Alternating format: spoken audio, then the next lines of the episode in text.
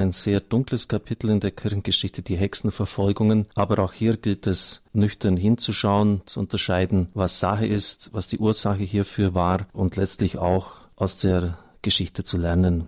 Glaube, dem die Tür versagt, steigt als Aberglaub ins Fenster. Wenn die Götter ihr verjagt, kommen die Gespenster, heißt ein bekanntes Wort des Dichters Emanuel Geibel. Und zum Aberglauben, der ins Fenster einsteigt, wenn der Glaube vor der Tür gelassen wird, gehört auch das gesamte Hexenwesen. Hexen sind im Volksglauben weibliche wie männliche Personen, die einen Pakt mit dem Teufel eingehen können, um anderen Schaden an Leben, Gesundheit, Ehe oder Eigentum zuzufügen. In vielen Völkern und Kulturen findet sich diese Form des Aberglaubens, im alten Ägypten genauso wie bei den Griechen und Römern. Auch heute feiert der Hexenglaube fröhliche Urstände. Die Internetsuchmaschine Google verzeichnet 1,29 Millionen Einträge für den Begriff Hexen heute. Das war im Jahr 2011. Ich würde alles wetten, dass das heute fast doppelt so hoch ist. Auf unzähligen Webseiten und Foren bieten moderne Hexen ihre Dienste an und tauschen sich über Zaubersprüche und magische Rituale aus. Man wirft der katholischen Kirche vor, die Verantwortung für die Verfolgung und Verbrennung von mehreren Millionen Hexen zu tragen. Neun Millionen Opfer werden dem Schuldkonto der Kirche zugerechnet. Woher kommt diese Zahl? Seit Beginn des 18. Jahrhunderts bemühte man sich, die Hexenprozesse abzuschaffen, die immer noch ein Bestandteil der Gesetzbücher vieler Länder waren. Noch 1782 wurde die Magd Anna Göldi in der protestantischen schweizerischen Kanton Glarus als Hexe hingerichtet. Die letzte Hexenverbrennung fand erst 1793 in Posen statt, vor weniger mehr als 200 Jahren.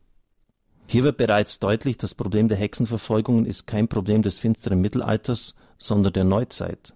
Im Zusammenhang mit dem politischen Kampf gegen die Hexenprozesse wuchs das Interesse an der Zahl der Opfer. Einer der ersten, der die Zahl der hingerichteten Hexen ohne weitere Quellenangabe geschätzt hatte, war Voltaire. Er geht von 100.000 Opfern aus. 1783 hat der Quedlinburger Christian Voigt die sogenannte Neun-Millionen-Theorie ins Leben gerufen. Er ging von 30 zwischen 1569 und 1598 in Quedlinburg hingerichteten Hexen aus und extrapolierte diese Zahl mittels eines simplen Dreisatzes für ganz Europa und das gesamte Mittelalter. Ergebnis gut neun Millionen Opfer. Diese Zahl wurde ungeprüft immer wieder weitergegeben und abgeschrieben. Sie diente liberalen protestantischen Theologen im 19. Jahrhundert, später auch den Nazis und neuheidnischen Bewegungen als Propagandawaffe Seriöse Historiker haben diese übertriebenen Zahlen allerdings immer für unwahrscheinlich gehalten. In der historischen Forschung ist man seit den 90er Jahren davon überzeugt, dass die Zahl der Hinrichtungen insgesamt eher bei 40.000 bis 50.000 liegt. Selbst Dan Brown, der in seinem Roman Sakrileg, der Da Vinci Code, noch von Millionen hingerichteter Hexen spricht, scheint das Ergebnis neuester Forschungen nicht ignorieren zu können. In der Verfilmung seines Romans im Jahr 2006 wird an entsprechender Stelle nur noch von 40.000 Opfern gesprochen. Natürlich muss man das nur in Anführungszeichen setzen, so ergänze ich, denn auch 40.000 sind 40.000 zu viel. Aber dennoch ist es wichtig, dass man auch über diese Zahlen spricht. Sie kennen ja die völlig verqueren Äußerungen von Bischof Williams, ehemals der Priesterbruderschaft Pius X. angehörig, der behauptet hat, dass es auch wieder in Anführungszeichen nur 200 bis 300.000 Juden gewesen sein sollen, die von den Nazis umgebracht worden sind. Es ist das eine, Menschen auf bestialische Weise in den Konzentrationslagern zu Tode zu bringen, und es ist das andere dann, das anschließend sogar noch zu leugnen. Ich finde das zweite ist genauso schlimm. Eine größtmögliche Verhöhnung der Opfer. Natürlich waren es Millionen Juden, die getötet worden sind. Und natürlich wird es heute geahndet, zu Recht, wenn jemand das, man kann es kaum über die Lippen bringen, kleinredet. Allein aus meiner Gemeinde, wo ich herkomme, Fischer, sind Dutzende Juden abtransportiert worden in Viehwägen. Meine Großmutter hat mir das noch mit tränenden Augen geschildert, was damals äh, passiert ist und sich dann ja über die Opfer in dieser Weise dann Anführungszeichen herzumachen, indem man sagt, das waren gar nicht so viele, da weiß man gar nicht mehr, was man sagen soll. Aber gut, wenn das ist ja ein Beispiel der Gegenwart und wenn man hier darauf Wert legt, dass es korrekt wiedergegeben wird, dann ist es auch verständlich, wenn man in der historischen Forschung dann schaut, wie viele Opfer es denn jetzt wirklich waren. Und es ist schon ein Unterschied, ob man von neun Millionen spricht oder von 40 oder 50.000. Der Hexenglaube, so schreibt Ulrich Filler weiter, breitete sich seit dem 14. Jahrhundert in vielen europäischen Ländern aus. Seit der Mitte des 16. Jahrhunderts wurde eine große Zahl von abergläubischen Schriften, Hexen und Teufelsbüchern unter das Volk gebracht. Die damalige protestantische Lehre, nach der der Teufel alle Gewalt über jede Kreatur habe, führte zu der Entstehung einer eigenen literarischen Gattung. den sogenannten Hexenpredigten. Aus diesen Gründen breitete sich der Hexenwahn und somit auch die Verfolgung der Hexen zunächst in den deutschen protestantischen Gebieten aus und griff dann später auf die katholischen Gebiete über, die eine enge Beziehung zum Protestantismus hatten, zum Beispiel Trier, Bamberg, Würzburg, Münster und Paderborn. Das ist auch wichtig, diese Feststellung, denn in der Regel wird das ja immer der katholischen Kirche angelastet. Aber dass es jetzt gar nicht in unseren Gebieten entstanden ist, das wissen die wenigsten, muss aber auch gesagt werden. In den katholisch geprägten Gebieten ging die Forderung gegen die Hexen einzuschreiten meist vom Volk aus, das die Hexen zum Beispiel für wirtschaftliche Missstände verantwortlich machte.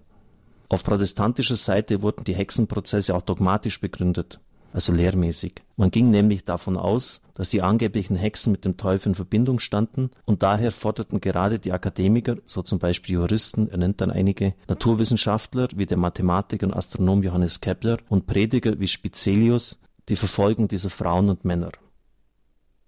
Die formelle Ausgestaltung der Hexenprozesse wurde 1532 in der Zitat peinlichen Heilsgerichtsordnung Zitat Ende Karls V. vorgenommen, in der zum Beispiel die Verfolgung auf Verdacht oder die Folter festgeschrieben wurde.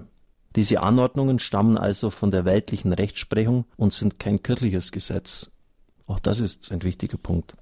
Oft wird auch behauptet, die Einführung der Inquisition sei schuld an der Ausbreitung der Hexenprozesse. Nichts ist falscher als das. In den Ländern, in denen die Inquisition gut organisiert war, Italien, Spanien, Portugal, waren Hexenprozesse die Ausnahme. In Rom etwa ist nie eine Hexe verbrannt worden. Insbesondere die berühmte spanische Inquisition hat immer an der klassischen katholischen Lehre festgehalten, dass nach der Zauberei und Hexenwesen zwar bekämpft werden müssen, aber nicht, weil ihnen ein Pakt mit dem Teufel zugrunde läge, sondern weil sie auf Einbildung, Aberglaube, Wichtigtuerei, Schwindel und vor allem Geschäftemacherei beruhen. Die kirchenrechtliche Grundlage für diese modern anmutende Haltung ist schon früh gelegt. Im Jahr 785 beschließt eine Kirchenversammlung in Paderborn, dass demjenigen die Todesstrafe droht, der es wagt, nach Art der Heiden eine Frau als Hexe zu verfolgen. Also das ist genau eigentlich das Gegenteil, was, was viele jetzt denken. Also die Kirche hat 785 in einer Kirchenversammlung in Paderborn die Todesstrafe denen angedroht, die Frauen als Hexen verfolgen. Ähnliche rechtliche Verfügungen stammen aus den Jahren 906, Kanon Episcopi Trier und 1040, die berühmten grazianischen Dekrete. Am 31. August 1614 veröffentlichte die spanische Inquisition 32 Anordnungen zur Bekämpfung des Hexenglaubens. Also gerade die Inquisition hat den Hexenglauben bekämpft. Und deshalb sagt Henry Kamen, die Inquisition darf sich mit Recht zugute halten lassen, dass sie in Spanien einen Aberglauben energisch ausgelöscht hat, der in anderen Ländern mehr Opfer forderte als jede andere Welle von religiösem Fanatismus verkehrte Welt, möchte man fast sagen. Die Inquisition, sicher auch kein Ruhmesblatt der katholischen Kirche, hat in den Ländern, wo sie Macht und Einfluss hatte, dafür gesorgt, dass der Hexenwahn sich nicht ausbreiten konnte. Also viele vielleicht ganz interessante Daten, die man berücksichtigen sollte. Auch, dass der weltliche Arm das offiziell in das Gesetz eingefügt hat, in den Gebieten, in denen es sich verbreitet hat, und das ist eigentlich auch von der Kirche ja immer als problematisch gesehen worden ist, beziehungsweise sogar bei diesen genannten Gesetzesverordnungen mit der Todesstrafe belegt worden ist, Frauen als Hexen zu bezeichnen. Hexenverfolgung, dem Hexenwahn, sicher sehr schwierige Situationen, die damals waren. Auch die Gefahr, dass wir aus heutiger Zeit den Richterstuhl über diese Zeit aufstellen, es ist immer wieder notwendig, sich in die Zeit von damals hineinzuversetzen, um nicht anachronistische Urteile zu fällen. Ulrich Filler hat in seinem Bestseller Deine Kirche ist ja wohl das letzte dies dargelegt und ich zitiere hier raus. Anders als Martin Luther und Johannes Calvin, die von der Möglichkeit des Teufelpaktes, der Teufelsbullschaft und des Schadenszaubers überzeugt waren und mit der Bibel argumentierten, um Hexen gerichtlich verfolgen und ihnen den Prozess machen zu können, hat die katholische Kirche dies immer abgelehnt auch die Summe, auch die Bulle Summis Desiderantes Affectibus von Papst Innozenz VIII. 1484 erschienen, die als Hexenbulle bezeichnet wird, spricht zwar davon, die Existenz von Hexen zu prüfen, heute aber sind sich die Historiker einig, dass in den katholischen Gebieten, in denen sie Geltung beanspruchen konnte, ihre Anwendung das Ausbrechen des Hexenwahnes verhinderte. Zwei Deutsche, Heinrich Krämer und Jakob Sprenger, haben einen Kommentar zu diesem päpstlichen Schreiben verfasst, den berühmten Hexenhammer, der belegt, dass sie selbst sich vom Hexenwahn anstecken ließen. Aber auch dieses Machwerk hat nicht zu Hexenverfolgung im großen Stil geführt. Es handelt sich um eine Anleitung für Inquisitoren und zwar in lateinischer Sprache, so dass der Inhalt nur für Gelehrten zugänglich war. Außerdem handelt es sich um einen privaten Kommentar, nicht um ein amtliches Dokument der Kirche. Die ersten Kämpfer gegen den Hexenwahn waren Katholiken. Der berühmteste unter ihnen ist der Jesuit Friedrich von Spee, dessen Buch Cautio Criminalis von 1631 das wohl wirkungsvollste Werk gegen den Missbrauch der Justiz in den Hexenprozessen gewesen ist. Das bescheinigen zuletzt, nicht zuletzt auch protestantische Gelehrte wie Leibniz. Der rheinische Theologe und Psychiater Manfred Lütz hat bereits vor einigen Jahren ein spannendes Buch geschrieben, indem er eine Psychoanalyse der katholischen Kirche durchführt und dabei zu überraschenden Erkenntnissen kommt. Er beobachtet ein neurotisches Symptom unserer Gesellschaft, die Gut-Böse Spaltung. Sie besteht darin, dass unsere Gesellschaft alle Leistungen der Geschichte für sich in Anspruch nimmt, aber für die peinlichen und bedauernswerten Episoden gerne die Kirche verantwortlich macht. Und dann zitiert Filler aus diesem Buch von Lütz, das heißt im Klartext, die schrecklichen Hexenverfolgungen sind nicht eine Aktion der universalen katholischen Kirche, sie sind vielmehr Teil unserer deutschen historischen Schuld. Doch dieser Peinlichkeit ist man dadurch enthoben, dass diese Schuld an die katholische Kirche delegiert wurde. Ich ergänze, um das nochmal in Erinnerung zu bringen, es war ja der Staat, der die Hexen als einen Angriff auf das eigene Gemeinwesen verstanden hat und deshalb auch entsprechende Gesetze erlassen hat. Die hexenverbrennenden deutschen Dominikaner Institoris und Sprenger wurden zu Repräsentanten der katholischen Kirche gemacht. Der deutsche Dominikaner und Mystiker Meister Eckhart aber gilt als Repräsentant der deutschen Nation. So einfach ist das. Zitat Ende. Auch einmal bedenkenswert. Dann ein weiteres sehr schwieriges und dunkles Kapitel, die Inquisition.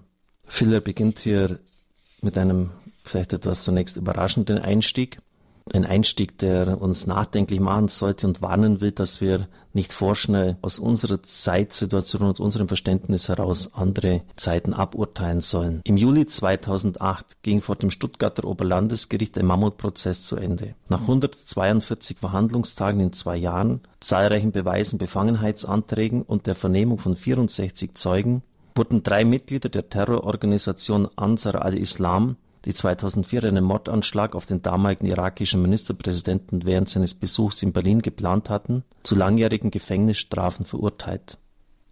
Möglich wurde das Verfahren durch die gute Arbeit des deutschen Verfassungsschutzes, der den E-Mail-Verkehr der Verdächtigen überwachte und ihre Telefonate abhörte. Unser Verfassungsschutz, dem die Verteidigung unserer demokratischen Grundordnung anvertraut ist, genießt heute einen ziemlich guten Ruf das hat Phil 2011 geschrieben. Heute dürfte das ein bisschen anders geworden sein. Die Heilige Inquisition, so wurde sie damals genannt, wir würden das heute nicht mehr heilig nennen, der im 13. Jahrhundert die Verfolgung der Ketzer anvertraut wurde, genießt heute einen ziemlich schlechten Ruf. Zu Unrecht, schreibt er. Denn auch sie war so etwas wie ein Verfassungsschutz und bereits damals ein ziemlich moderner. Und er begründet das. Das sind schon heftige Aussagen, die er hier bringt. Für die Gesellschaft des Mittelalters war der christliche Glaube das, was für unsere Gesellschaft heute die freiheitlich-demokratische Grundordnung ist, wie sie unsere Verfassung festlegt. Wer den christlichen Glauben angriff, griff damit auch die Gesellschaftsordnung an. Der Ketzer verließ nicht nur die Gemeinschaft der Glaubenden, er sonderte sich automatisch auch von der Gesellschaft ab und war und wurde so gesehen als eine ernste Bedrohung für die gesamte soziale und ökonomische Ordnung. Er unterminierte die Fundamente der Gesellschaft, ich muss nochmals sagen, so hat man es damals verstanden. Wir natürlich heute nicht. Und ebenso wenig wie wir heute verfassungsfeindliche Parteien und terroristische Organisationen dulden dürfen, waren die Menschen des Mittelalters bereit, Ketzer zu tolerieren. Aus diesem Grund wurde die Einführung der Inquisition überall begrüßt. Nicht nur von der Kirche, auch vom Staat und von der Gesellschaft. Auch Luther, Calvin und Melanchthon waren Befürworter der Inquisition. Heute kommen neue religiöse Einflüsse aus dem fernen Osten, Buddhismus, Hinduismus, Reinkarnation. Auf dem großen religiösen Markt der Möglichkeiten stellen sie für Mann eine interessante Alternative zu den überkommenen christlichen Konfessionen dar. Das war im ausgehenden Mittelalters nicht anders. Die große Ketzenbewegung in jener Zeit, die Katharer, auf sie geht das Wort Ketzer zurück aus dem griechischen Kataroi, die Reinen, und die Waldenser sind indischen Ursprungs. Ihr Auftreten erschreckte zunächst die weltliche Obrigkeit. Der französische König Robert der Fromme ist im 11. Jahrhundert einer der ersten Herrscher, der sich gegen die Ketzer wendet. Als am 16. Februar 1208 der päpstliche Legat Peter von Castelnau im heutigen Südfrankreich von Kataren ermordet wird, beginnt der französische König einen 20 Jahre dauernden Kreuzzug gegen die Ketzer. Auch der berühmte Stauferkaiser Friedrich II., also Friedrich Barbarossa, der Zitat als Wunder der Welt gefeiert wurde, erließ 1224 strengste Ketzergesetze.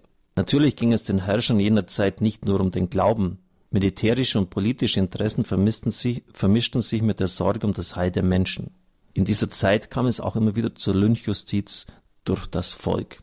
Also diese Feststellung ist schon wichtig, dass man das damals als einen Angriff auf die Gesellschaft gesehen hatte und dass deshalb auch die staatliche Gewalt sich herausgefordert gesehen hat, um aus der Sicht von damals, man kann das gar nicht oft genug betonen, für Recht und Ordnung zu sorgen.